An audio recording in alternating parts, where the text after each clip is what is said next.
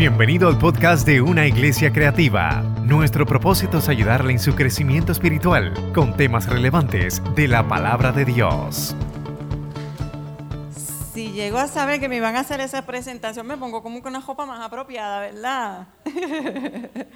Dios me los bendiga, mis amados hermanos. Me siento como si estuviera en una graduación, como que terminé ¿verdad? Eh, eh, la preparación de muchos meses. Toma, salón, toma para aquí. Porque como había mencionado nuestro pastor Pibe, pues llevamos varios meses ¿verdad? preparándonos, porque nació ¿verdad? en el corazón de nuestro pastor, por supuesto, en el corazón nuestro, eh, traer esta información con la intención de que podamos prepararnos. La Biblia nos dice que tenemos que ser entendidos en los tiempos, en, lo que, en, aquello que el, el sistema nos va a ir trayendo. Y nosotros tenemos que prepararnos, ¿verdad? Porque ya nosotros sabemos que van a haber una, serie de sucesos que, van a dar ¿verdad? pie y entrada a, nuestra esperanza gloriosa, que es la venida de Cristo. Pero en lo que eso sucede, mis amados, hay que trabajar y hay que aprender y hay que aprender a defender en lo que creemos. Quiero hacer hincapié en esta noche en lo que, ¿verdad? En, las palabras del pastor eh, Jorge cuando oraba, que la intención de nosotros traer esta información, ¿verdad? No es eh, demonizar ni juzgar a ningún sector. Vamos a hablar quizás de comportamientos, comportamientos que, que van en contra de lo que nosotros creemos, pero no estamos atacando en ninguna manera al ser humano. Nosotros tenemos que imitar a Cristo cuando Él amó por encima de todas las cosas, ¿verdad? No validó comportamientos, pero amó al ser humano y nosotros tenemos que hacer lo mismo. Y es lo que queremos, ¿verdad? Enfatizar en esta noche. Así que le voy a pedir a Gaby que vaya poniendo la presentación.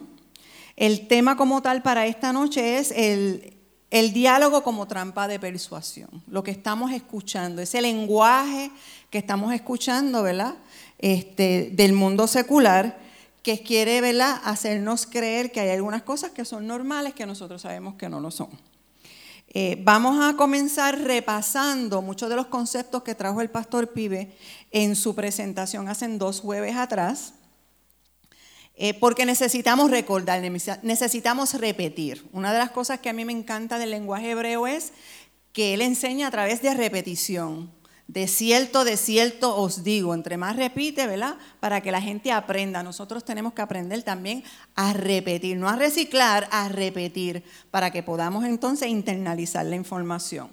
Así que vamos a la primera, a la próxima eh, plantilla. Cuando el pastor nos habló sobre lo que es el diseño original, de lo que es hombre y mujer. Estos son los conceptos básicos. Esta es nuestra plataforma. Y de aquí en adelante nosotros, ¿verdad? Pues vamos construyendo la información. Empezamos con el principio, Génesis 1, 27 al 28, y creó Dios al hombre a su imagen y su semejanza.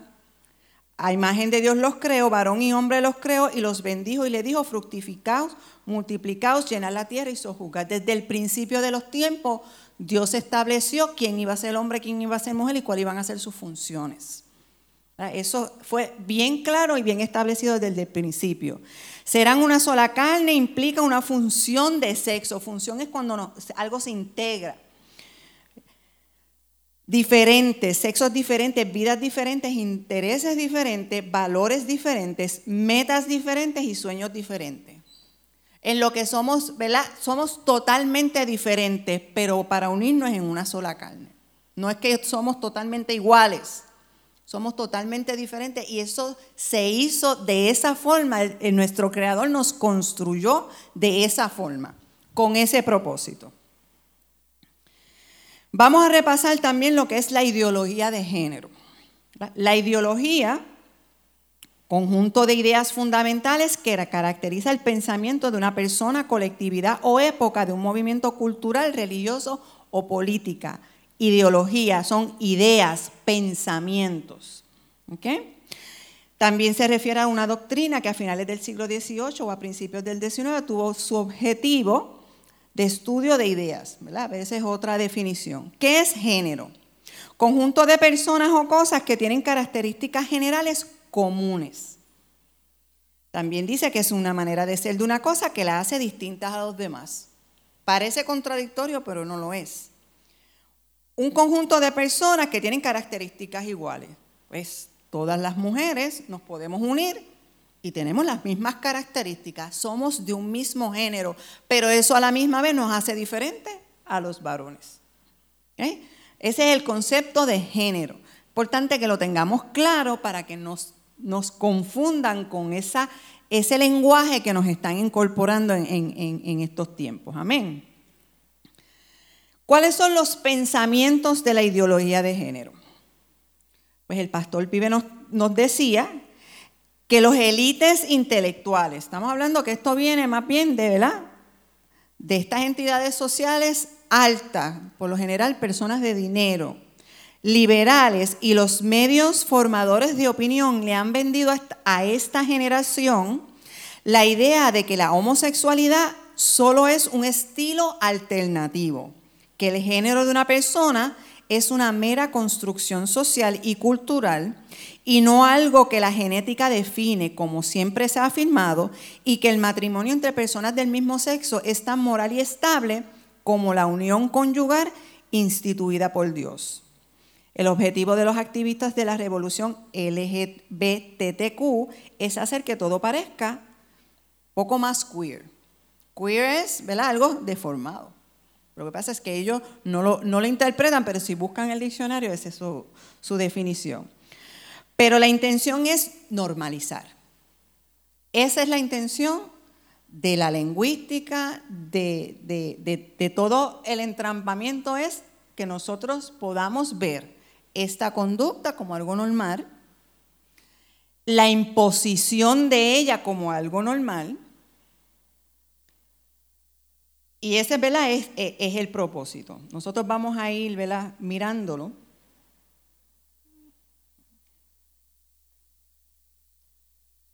Vamos a pasar a la otra. Eh, mi iPad no quiere. Ok.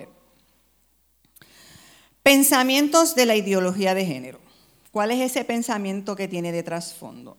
El sexo define solo características biológicas que causan que un individuo sea varón o sea hembra. Eso parece sencillo. Si lo miramos así, eso es sencillo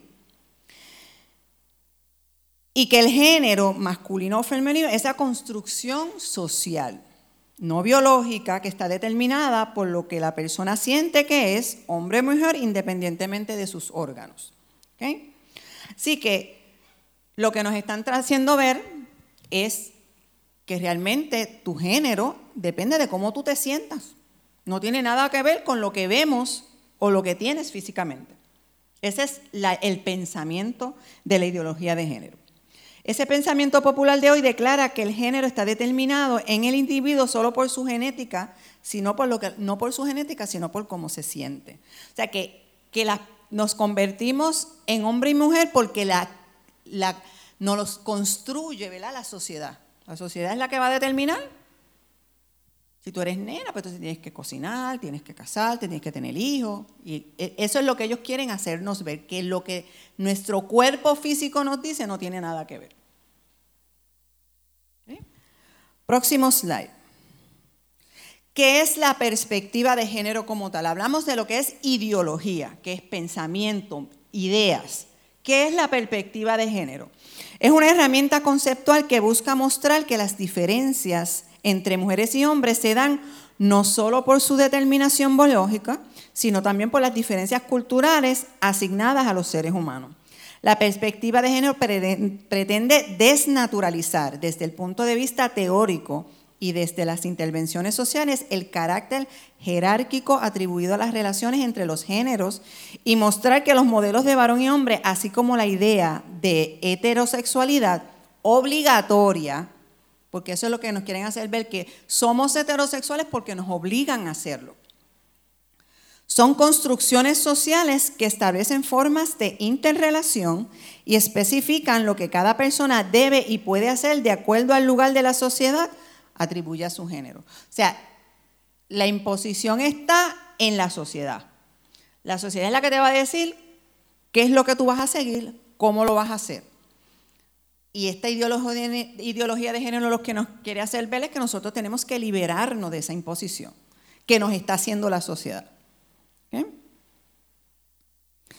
Entonces, ¿cómo nace la ideología de género? Yo quiero traerles a ustedes en esta noche cómo nace, porque nosotros tenemos que estar conscientes que esto no es algo que surgió hace cinco años, que surgió hace 10 años, ni hace 20 años. Estamos hablando que esto nace desde siglos atrás. Estamos en el siglo XXI y vamos a ver que esto comenzó básicamente en el siglo XIX. Esta ideología, ¿verdad? Este, este comenzar la eh, eh, revolución en contra de lo que la sociedad impone, comienza desde muchos, muchos años atrás. Aquí vamos a hablar de dos personas que se consideran la primera generación de, estos pensadores. Tenemos a Wilhelm Reich, que dice que es un psiquiatra de profesión, nacido en el 1897, siglo XIX, en Ucrania.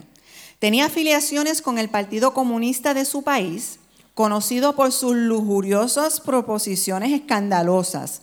Sostenía que la familia era una construcción enferma y que la liberación sexual sería no solo la cura, sino el nuevo centro alrededor del cual gira toda la vida social, así como la vida inferior del individuo. Además sostenía que la relación sexual extramarital o la tendencia hacia la misma constituye un elemento susceptible para desplegar gran eficacia contra la influencia reaccionaria. Estamos hablando de un personaje del 1897 que ya, quería, ya estaba estableciendo pensamientos en contra de lo que es la familia.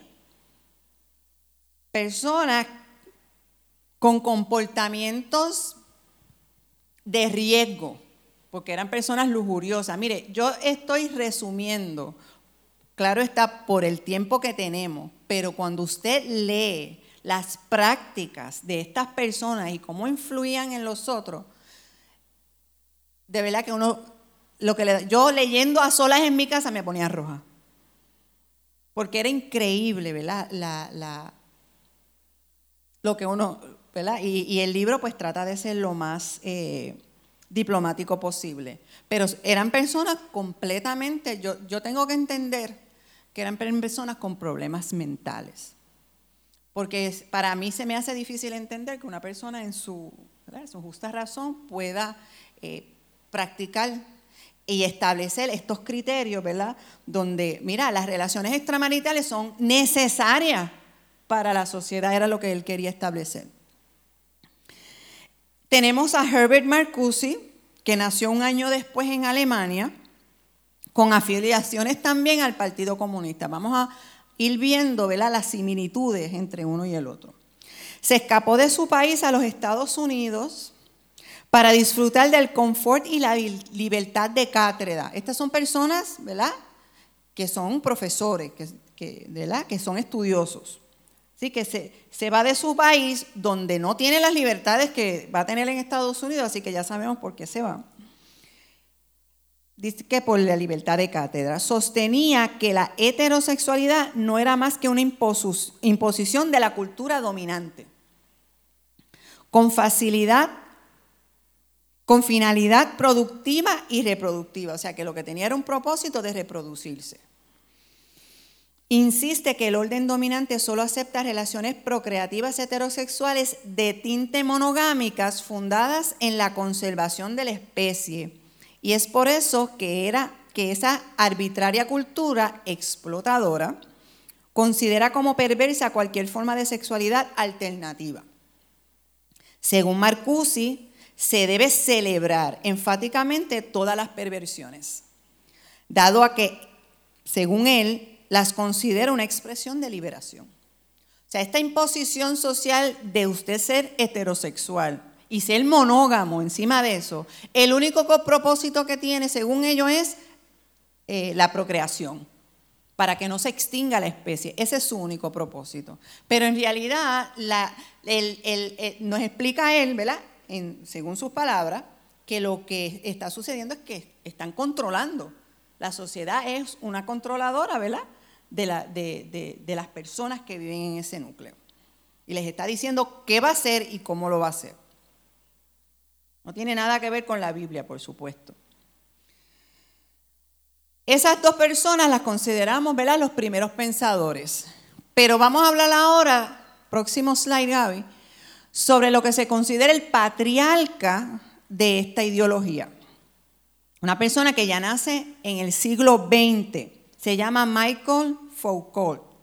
Este individuo que nació en el 1926, ya es el siglo XX, pero todavía ¿verdad? Más, más adelantado que los, sus otros compañeros, y cuyo predicamento entró en auge a partir de los años 60. Ya estamos viendo, ¿verdad? Unos años más cerca a lo que no, quizá podemos considerarlo un poco más moderno. Esta persona fue directa o indirectamente el patriarca doctrinal, o al menos el más influyente de todo lo que hoy se denomina como marxismo cultural. Y tanto su pluma, o sea, tanto lo que él escribía, como su persona. Su influencia, su testimonio, sus vivencias, son referencias obligadas de todos los intelectuales, ideólogos y activistas de izquierda que le sucedieron en el tiempo. Fue un personaje multidisciplinario, incursionó en la sociología, fisiología, psicología y también se hizo pasar por historiador. Todas estas filosofías que tienen que ver con el ser humano. Cuando menciona activista izquierda, quisiera mencionar, yo no sé qué tanto están ustedes familiarizados con la izquierda o la derecha, pero ¿verdad? Pibe y yo hablamos que quizás sería bueno mencionarlo, por si hay alguien que no tiene el concepto muy claro. Estamos hablando que si usted coge un círculo y lo divide por el mismo medio, así fue que me lo explicaron que mejor yo lo entendí, y está el lado derecho y el lado izquierdo. El lado derecho son estos pensamientos más conservadores. Aquellos pensamientos que el, cristianismo pues cae dentro de ese espacio porque nosotros creemos en el matrimonio, en el hombre y la mujer, ¿verdad? Este tipo de, pensamientos más conservadores, somos pro vida. Esa, es, ese lado derecho abarca, ¿verdad? básicamente esos conceptos conservadores. El ala izquierda es considerada lo liberal, lo que literalmente pues va en contra de lo conservador. Si el conservador es pro vida, pues el izquierda es pro aborto. Y así sucesivamente. ¿Me están entendiendo, verdad? Cuando usted escucha el concepto de izquierda o derecha, pues ya usted sabe, ¿verdad? Derecha es los conservadores. Y nosotros debemos estar en esa parte.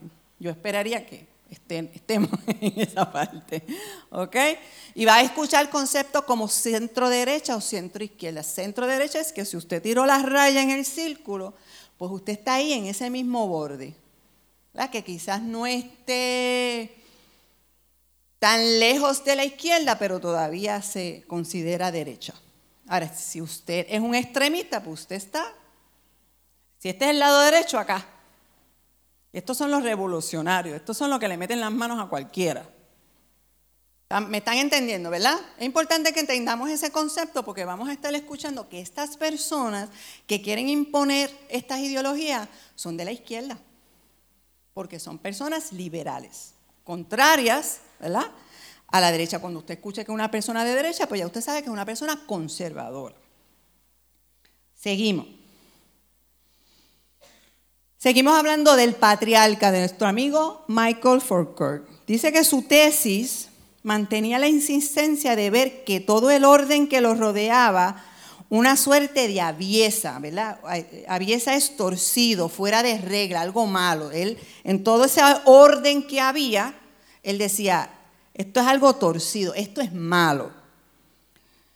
Entendía que era una conspiración de dominación por parte del sistema de poder capitalista, cuyos tenebrosos dominadores eran no necesariamente los que retenían el sistema de producción, sino que fundamentalmente los que retenían el conocimiento que según él era usado a través de los facultativos no para asistir al hombre, sino para vigilarlo y controlarlo. Estas personas, él, lo que decía era que este orden que había, donde usted tenía que ser hombre y mujer, eh, era cuando llega a una edad de juventud tiene que casarse, tiene que tener hijos, tiene que tener un trabajo, ¿verdad? e, e, ese orden que había, para él eso era una conspiración. Y el sistema lo que quería era dominar a las personas. No para ayudarlos, sino para controlarlos, con, con un propósito malvado. Folcor trasladaba la relación de explotación y dominación económica a los vínculos socioculturales interpersonales, o sea, esa relación entre el cura o pastor con respecto al feligrés. Ese, es, ese, autoridad de uno contra el otro, él decía que lo usaban para dominar a las personas que estaban bajo, bajo la tutela. Igual el caso del médico con respecto al paciente. Y de la misma forma el policía con respecto al ladrón. Esos eran como ejemplo. Por lo que cuestiona las instituciones en que actúan estos agentes del saber, que son la iglesia, el hospital y el sistema de ley y orden.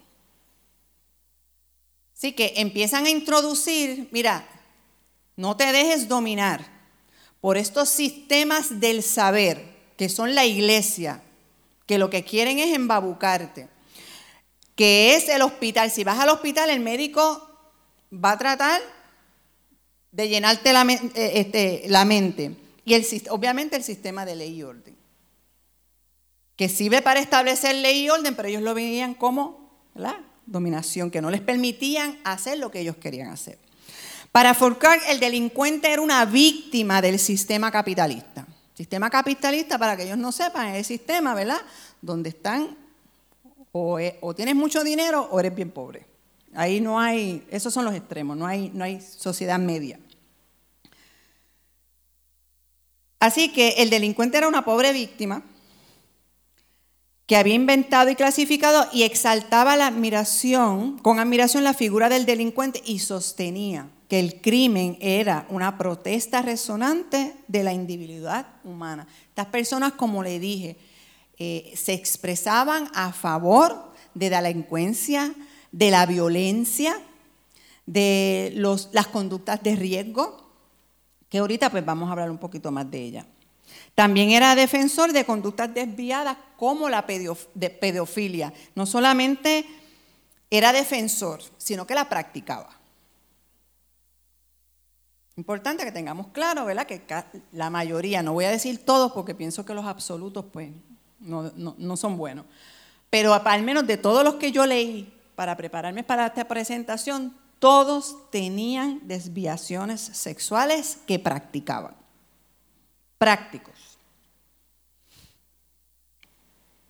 Próximo. Vamos a ver ahora las similitudes Próxima slide, Gaby.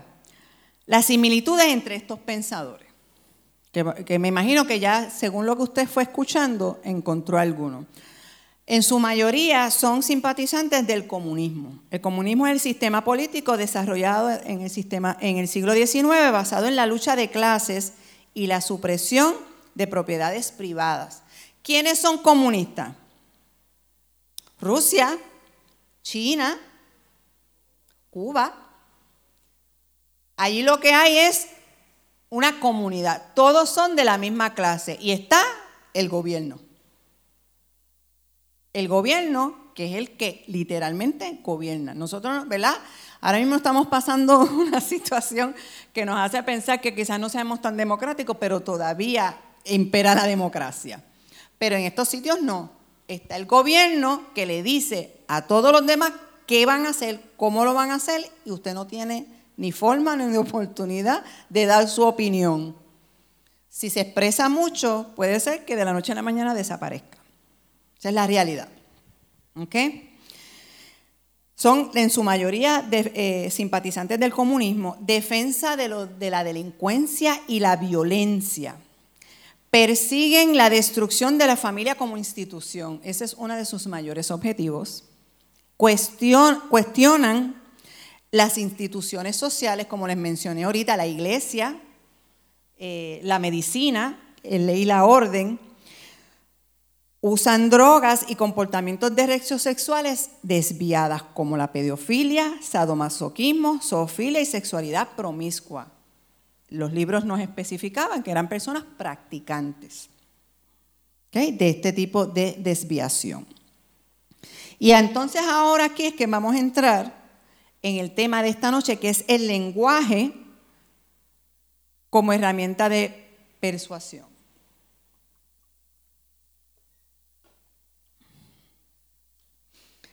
El lenguaje, que es la forma en que nosotros nos comunicamos, ha sido la herramienta más efectiva de persuasión civilizada por sectores impulsados de la ideología de género con el propósito de forjar desconcierto y ganar terreno en la batalla psicopolítica.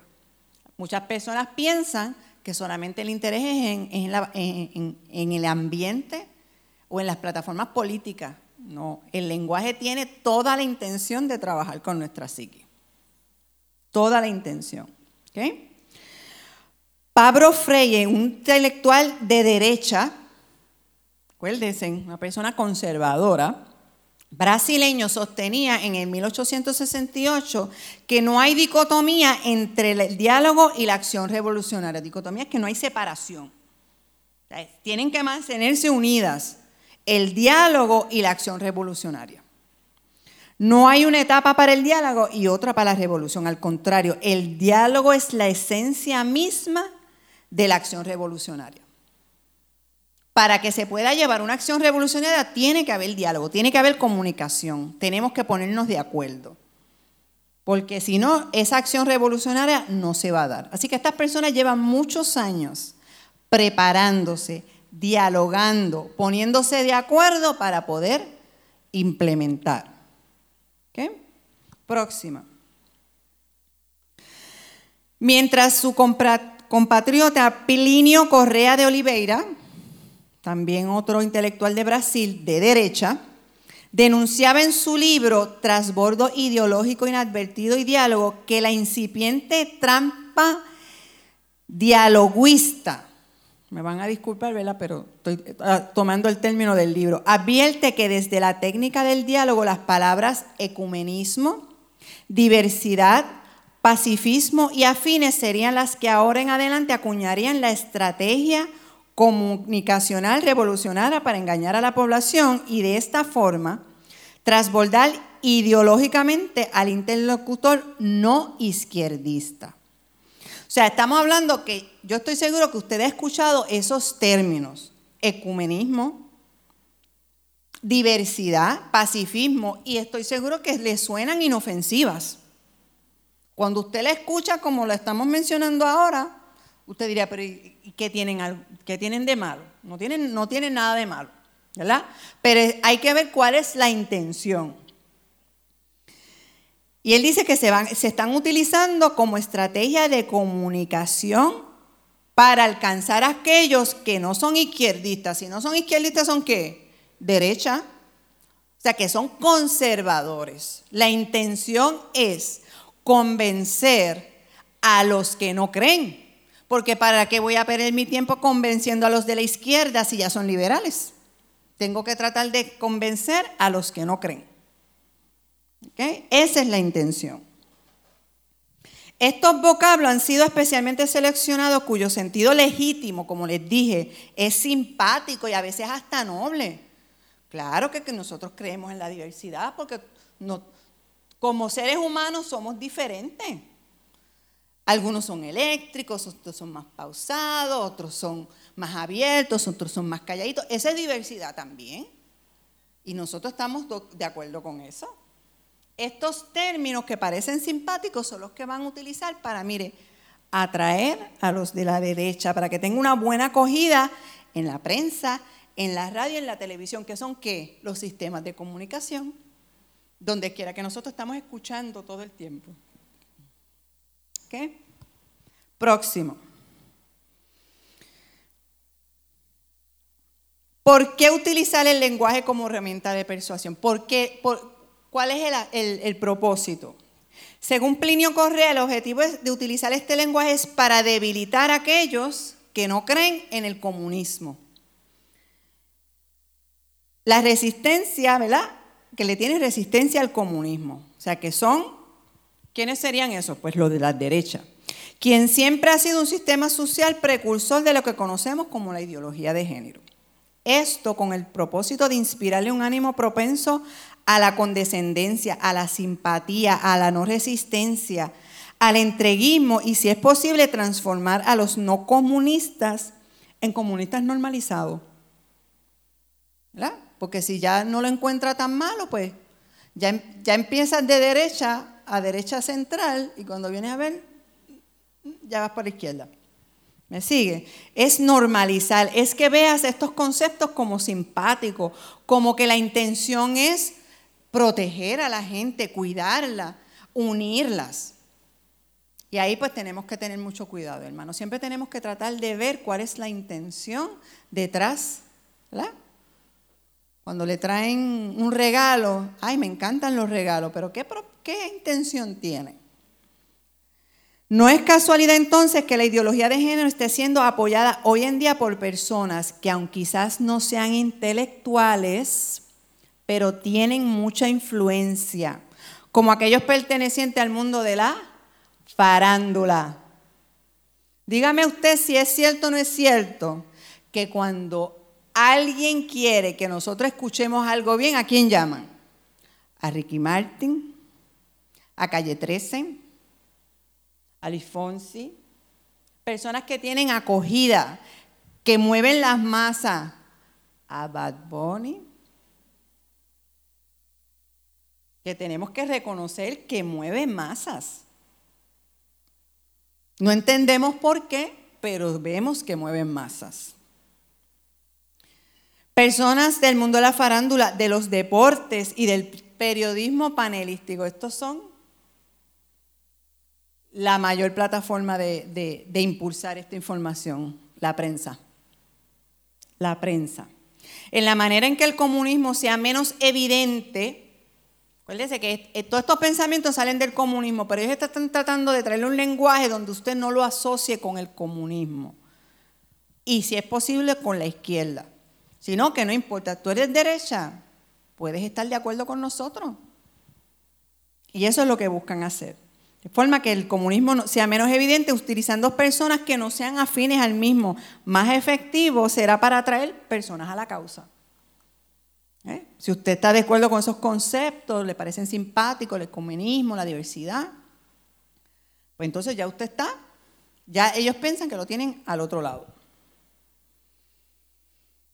Una vez se esté en consenso con esta comunicación y con la base del diálogo, los proponentes de la ideología de género comienzan con el juego de palabras. Y esto es lo que, ¿verdad? necesitamos estar bien, bien pendientes, enfatizando aquellas que le son funcionales a su causa y quitando las que podrían resultarles inconvenientes. Aquí comenzamos con la multiplicación de las consignas de las siglas LGBT, que va por varias T, Q, y decidieron pararlo ahí, porque ya no sé, pero le pusieron un plus. Pusieron un plus y ya ahí para porque si no, nos íbamos a llevar el abecedario completo. ¿Qué cae ahí? Pues entonces tenemos lesbianas, homosexuales mujeres, mujeres que tienen relaciones sexuales entre, entre mujeres, gay, homosexuales varones, bisexuales, personas que practican actividades sexuales con personas de ambos sexos alternadamente. Y según el caso de la T, corresponde a travestis, transgéneros, transexuales y elementos afines cuyos significados terminológicos se encuentran en plena evolución. O sea, ellos, en realidad no han terminado. Cada rato aparece otro, una, una, nueva clasificación porque como es como usted se sienta, pues a lo mejor yo estoy leyendo este listado que está aquí y yo no me identifico con ninguna, pero no soy heterosexual. Heterosexual es lo que Dios envió, hombre y mujer, ¿verdad? Pero no, no, soy heterosexual, pero no caigo dentro de ninguna. Pues me tengo que buscar una donde yo me pueda identificar. En estos momentos los grupos LGBT en sus comunicados han llegado a catalogar un total de 23 identidades sexuales. A género, a genéricos, pansexuales, intersexuales y muchas, muchas otras. Y van a seguir surgiendo. esto no va a parar, esto va a seguir. Porque a medida que pues, como les dije, no me identifico con ninguna, tengo que encontrar una palabra que me identifique.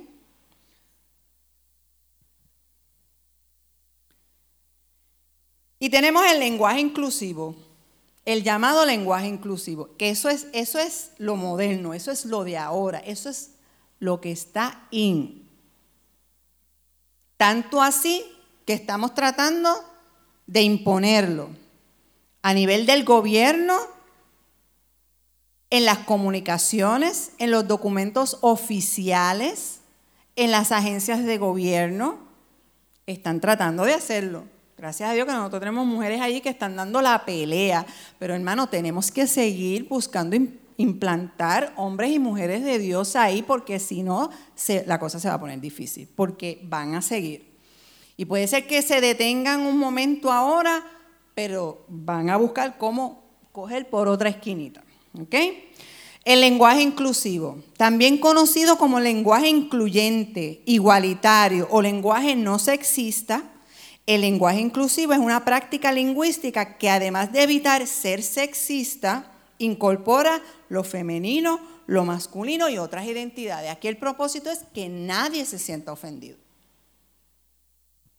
Que con este, con este lenguaje usted no se sienta ofendido, porque si usted, si es un hombre que tiene relaciones con otro hombre, no, quiere que le llamen mujer, no quiere que le llamen hombre, pues quiere que se, que se dirijan a él de una forma donde no lo identifiquen,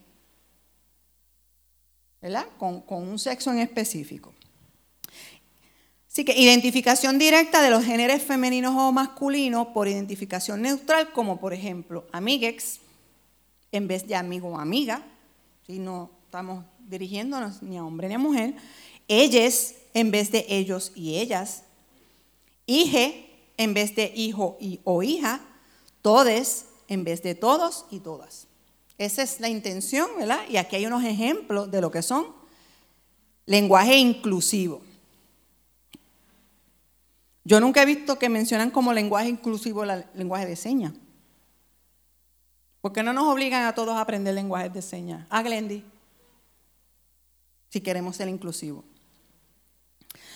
Con esto además se ha conseguido demonizar a todo aquel que cuestione dicho comportamiento, etiquetándolo de homofóbico. Si no estás de acuerdo, eres homofóbico. No hay de otro.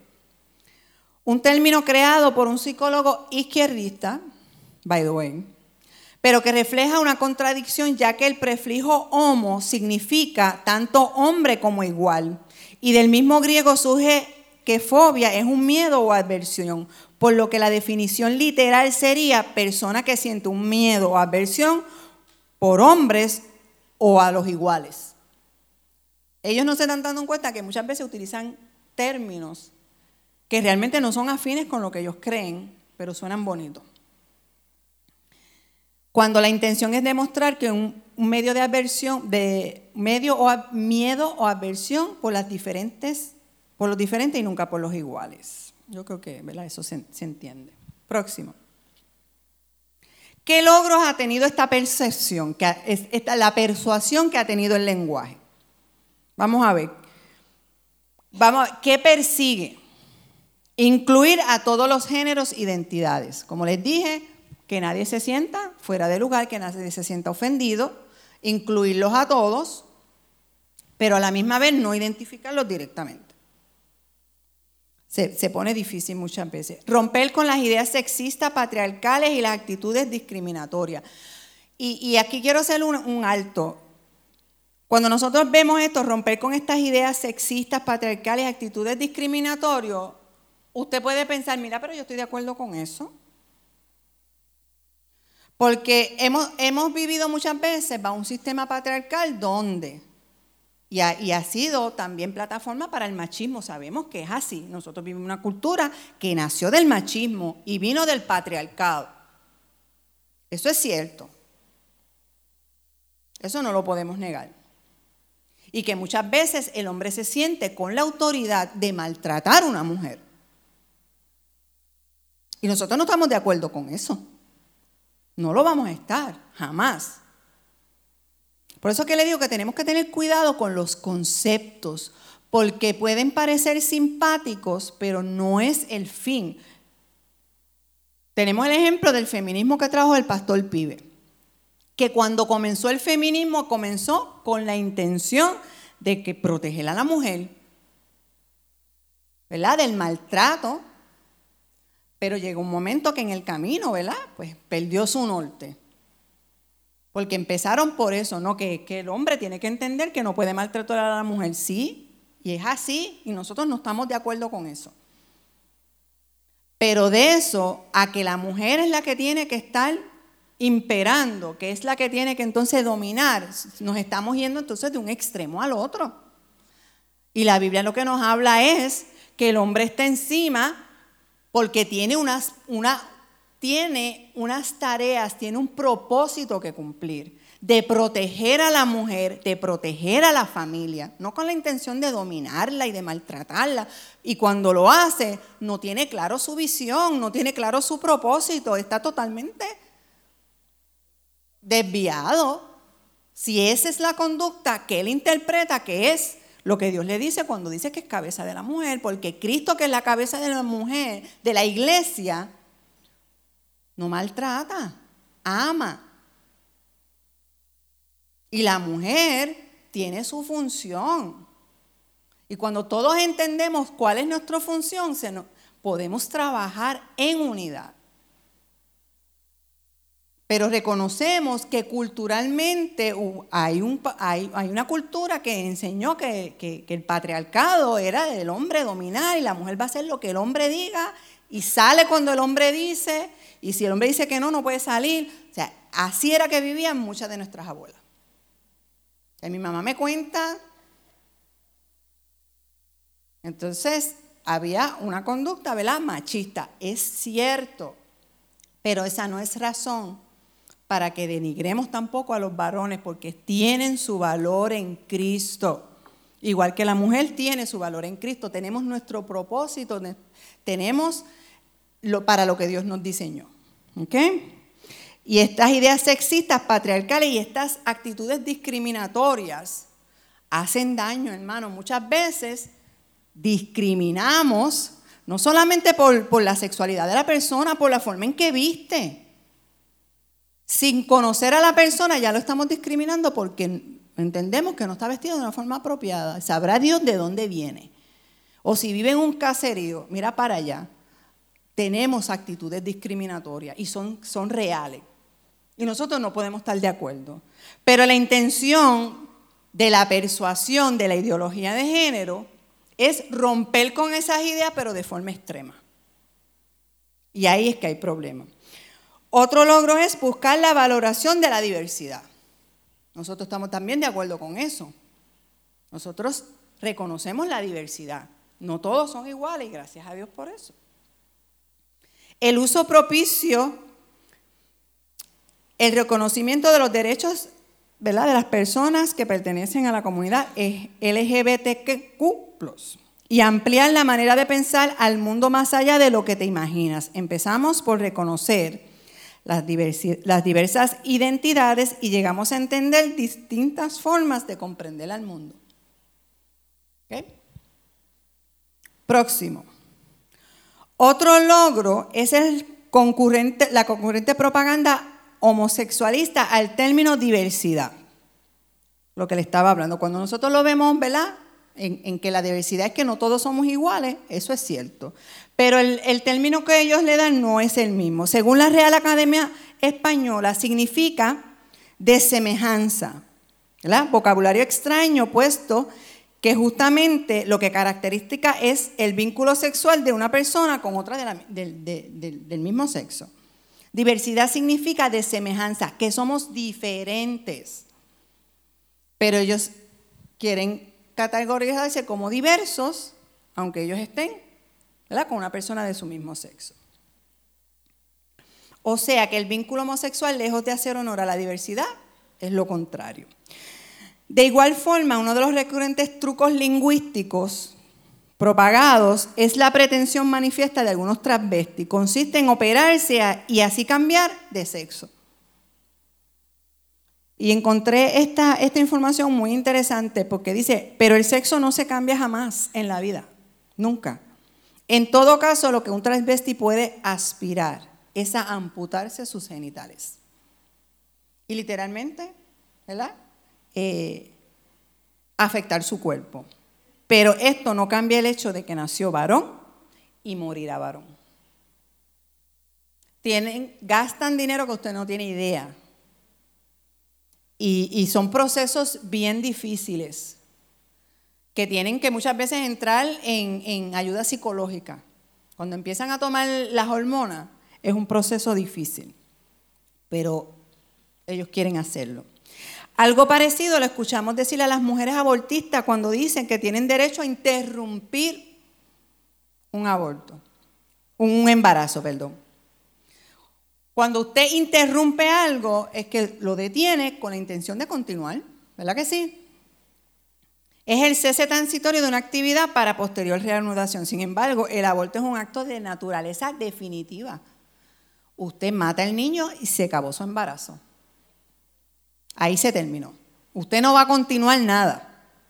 No es que cesó algo para reanudarlo. Así que no es, ¿verdad? Interrumpir un aborto. Próximo.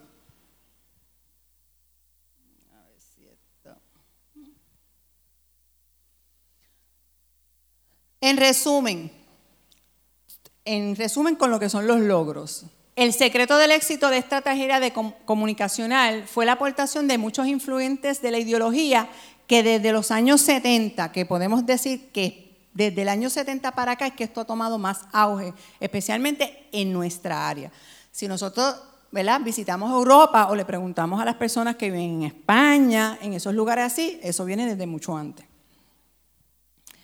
Publicaron documentos de mercadeo que detallaban los pormenores de la campaña que iniciaron los grupos de presión en aquellos tiempos para normalizar la sexualidad. Y esto es importante que usted lo entienda, porque el propósito es literalmente hacer una campaña. En los años 70 usted no lo veía como un ángel tan directo, pero comenzaron ¿verdad? con información sutil. Y así es que empiezan a infiltrarse. Este escrito sirvió como punta de lanza para que en el 1989 un par de publicistas homosexuales, Marshall Kirk y Hunter Madison, se asociaran para publicar en los Estados Unidos un libro titulado After the Ball, How America Will Conquer Its Fear and Hatred of Gays in, in the 90s, ¿verdad? En español, ¿Cómo conquistará Estados Unidos su miedo y odio hacia los gays en los 90? El cual detalló una serie de pasos a seguir en la estrategia de imponer los objetivos de su agenda y que por asociación también hemos visto influenciado en nuestra isla. O sea, no nos cabe la menor duda que esto es una agenda fríamente calculada.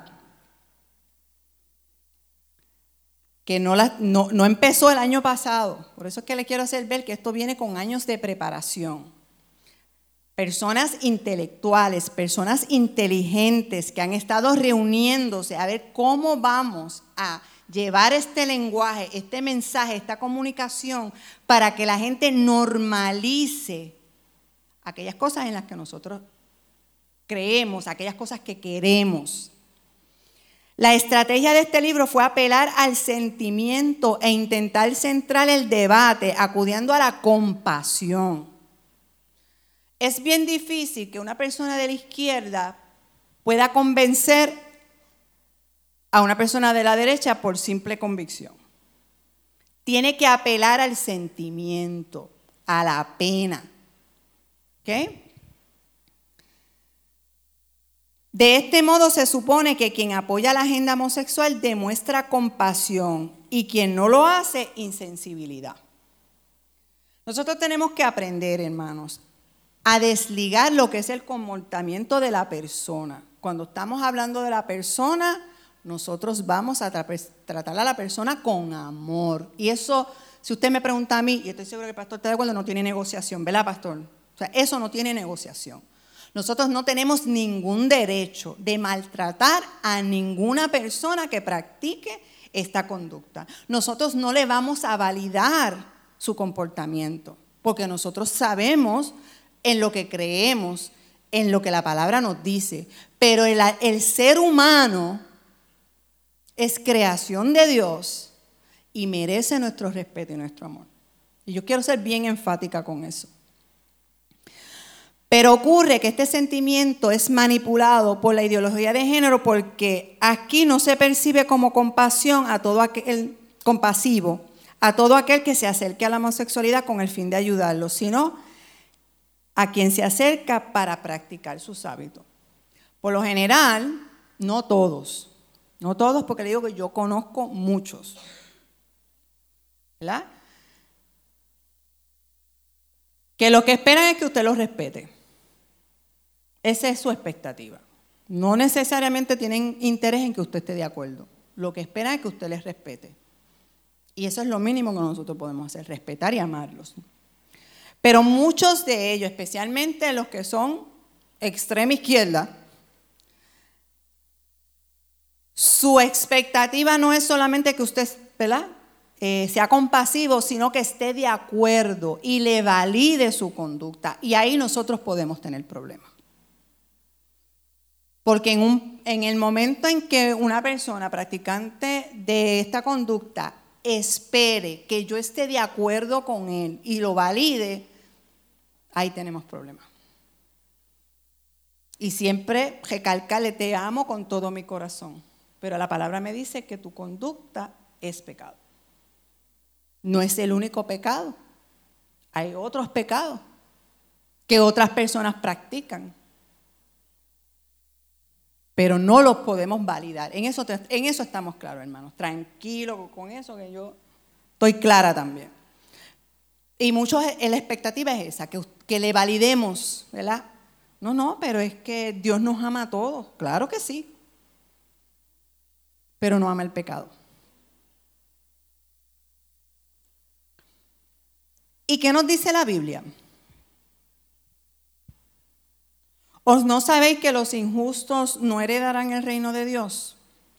No os dejéis engañar, hermano, ni los inmorales, ni los idólatras, ni los adúlteros, ni los afeminados, ni los homosexuales, ni los ladrones, ni los avaros, ni los borrachos, ni los difamadores, ni los estafadores heredarán el reino de Dios.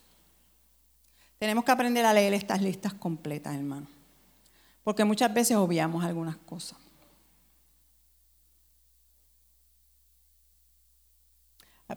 ¿Por qué hice énfasis en difamadores? Porque difamador es un concepto que nosotros lo hablamos como chisme. Y nosotros vivimos una cultura que lo normaliza. A tal grado que tenemos programas de eso. Y eso es tan pecado como el homosexualismo, como la borrachera, como los avaros, como los ladrones, no está en otra categoría. Así que cuando tengamos en mente juzgar, acuérdese de esta listita. Pero el apóstol Pablo le decía a los, de Corintios, y estos eran algunos de vosotros cuando fuisteis lavados. Nosotros venimos del mundo, muchos de nosotros venimos del mundo. Hicimos cosas cuando estábamos en, el mundo. Nos ensuciamos, nos enfangamos, pero vinimos a Cristo. Y su sangre nos limpió. Fuimos justificados en el nombre del Señor Jesucristo y en el Espíritu de nuestro Dios. Y dejamos de practicar. Esa es la expectativa. La Biblia es clara, la Biblia no anda con rodeo, nosotros quizás tratando de ser diplomático, ¿verdad? Y tratando de no ofender, pues vamos a buscar, ¿verdad? Pero la Biblia es clara.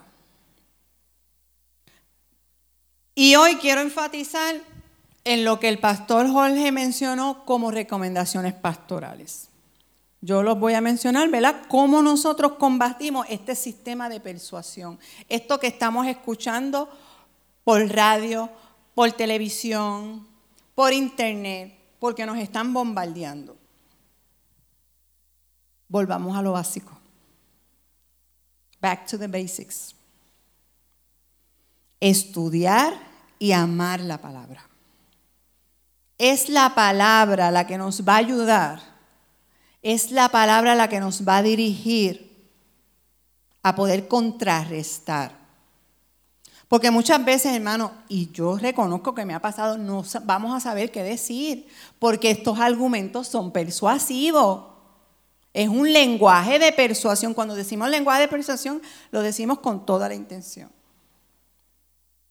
Tenemos que aprender a estudiar y amar la palabra de Dios, que ella sea nuestra plomada. Una plomada emplea la gravedad para poder establecer lo que es verdaderamente vertical.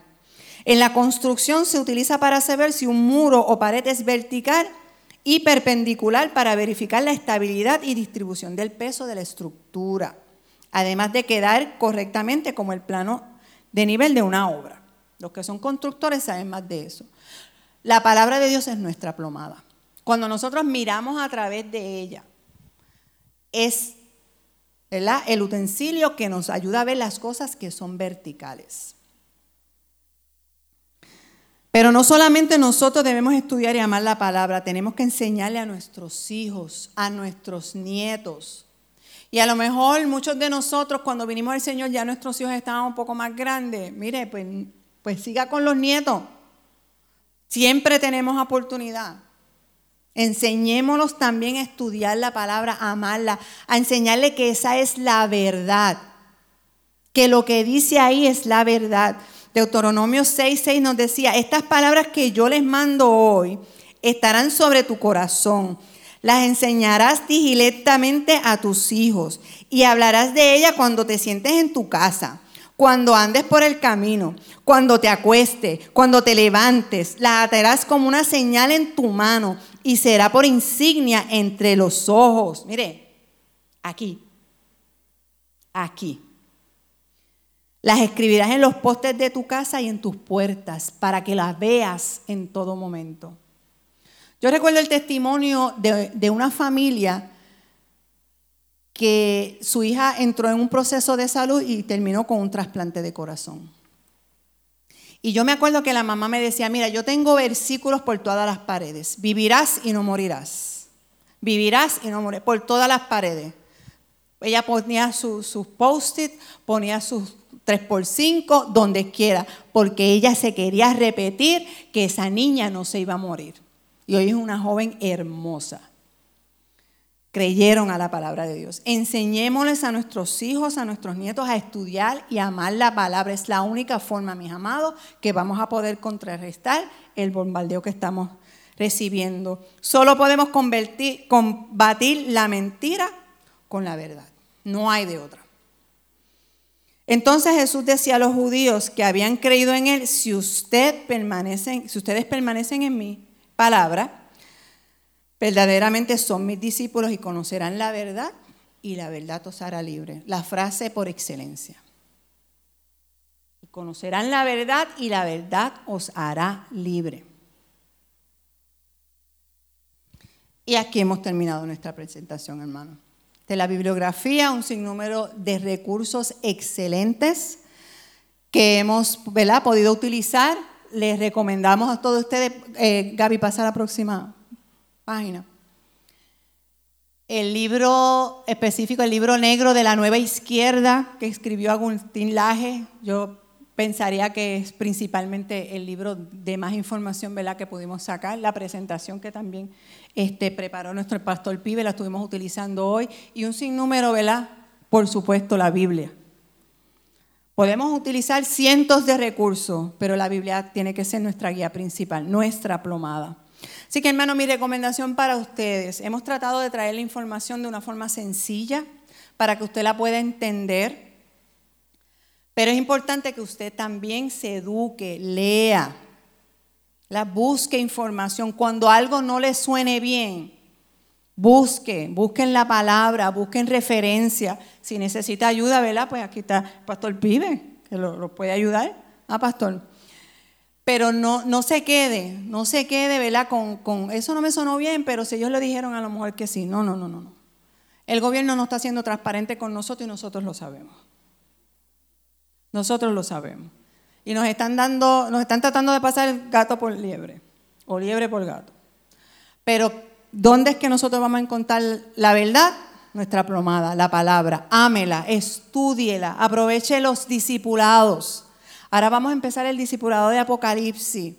Son 35 dólares. Mire, hermano, usted, gasta 35 dólares a lo mejor en cualquier cosa. Aproveche. Esto yo creo que es una oportunidad única para que podamos ser más entendidos en los tiempos.